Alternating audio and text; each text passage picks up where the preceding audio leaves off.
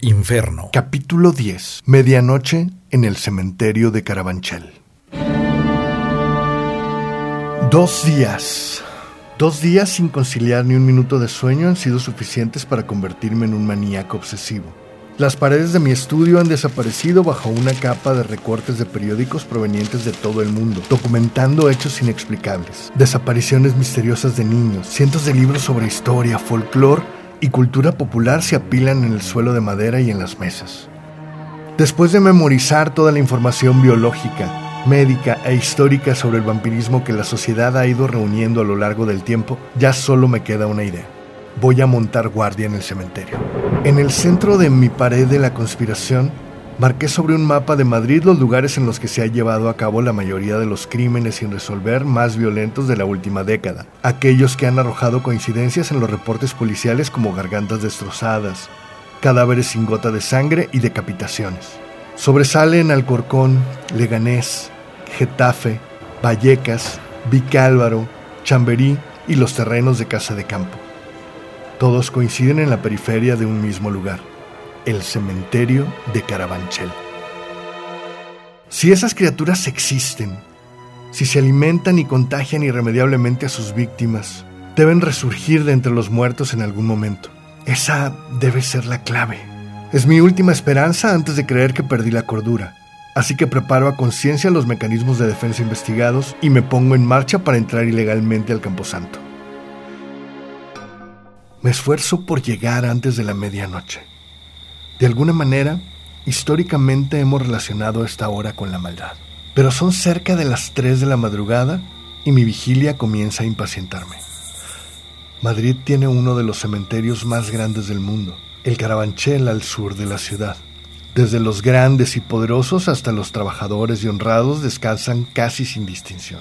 Luna de cazador, pienso contemplando el resplandor plata en mi reloj. El astro se ve tan grande y su luz tan profundamente azul que no necesito usar mi linterna para caminar por el terreno. Puedo ver casi como si fuera de día. Por ahora, solo el cantar de los insectos y el aleteo de algunos murciélagos me acompañan. Aprovecho la ausencia del viejo velador para internarme en la segunda sección del hogar de los muertos, la más vieja, la más hermosa.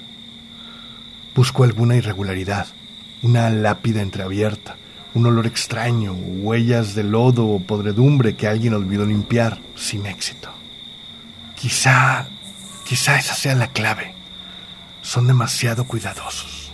De pronto, el resplandor de la luna reflejado en metal pulido llama poderosamente mi atención. Colina arriba, en un pequeño mausoleo con fecha de 1700, hay un candado reluciente sosteniendo la cadena en una reja metálica que protege la entrada. Eureka. Abro la pequeña bolsa atada a mi cintura. Un movimiento sencillo y el candado cede ante la ganzúa de expertos que llevo. Tal como supuse, la puerta, aceitada y reparada, cede sin sonido alguno a la mínima presión.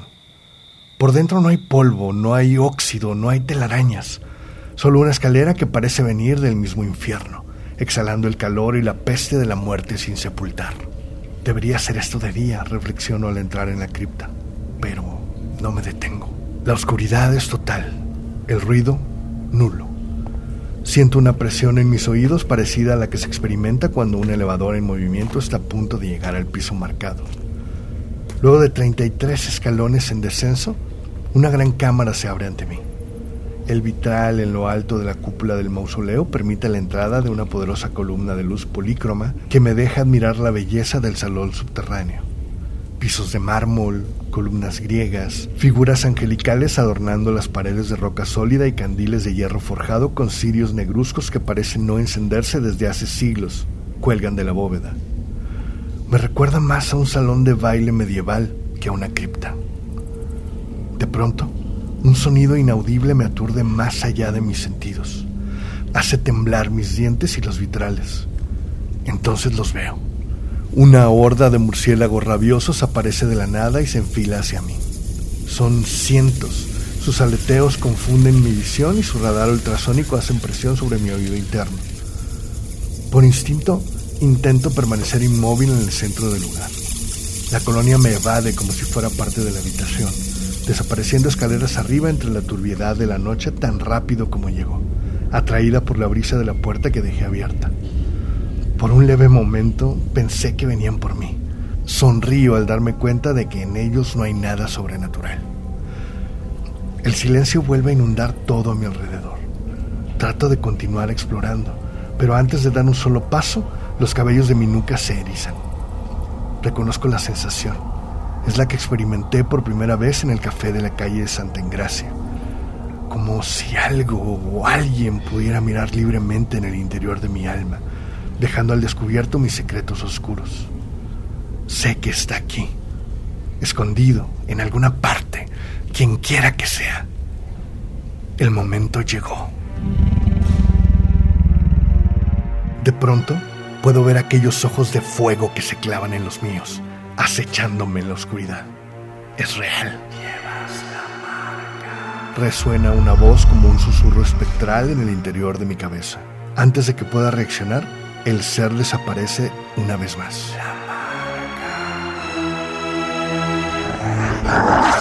Unos dedos helados alcanzan mi espalda y cortan mi camisa lastimando mi piel.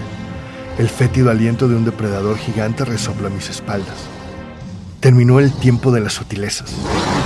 Hundo el tacón de mi bota en el abdomen de aquel ser, proyectando todo el peso de mi cuerpo a través de mis tensos músculos.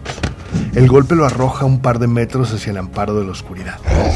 No reservé ni una onza de mi fuerza o habilidad. Un humano normal tendría rota su espina dorsal. Eso se incorpora sin jadear siquiera. Ahora puedo verlo. Monstruoso y deforme. No es un hombre, pero tampoco es un animal. Garras y dientes brillan bajo la luz caleidoscópica que proviene del vitral, dándole una apariencia aún más incomprensible. De un salto me alcanza.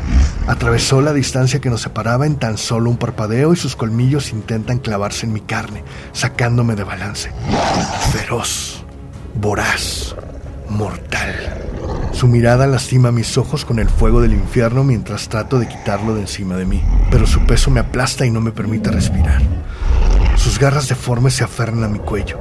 Es tan fuerte que ya no puedo contenerlo. Si intentara destrozarme de una mordida, podría hacerlo con facilidad.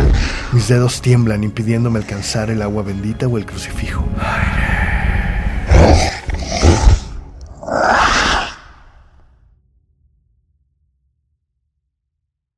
En otra parte de la ciudad, un encuentro igual de singular está a punto de llevarse a cabo.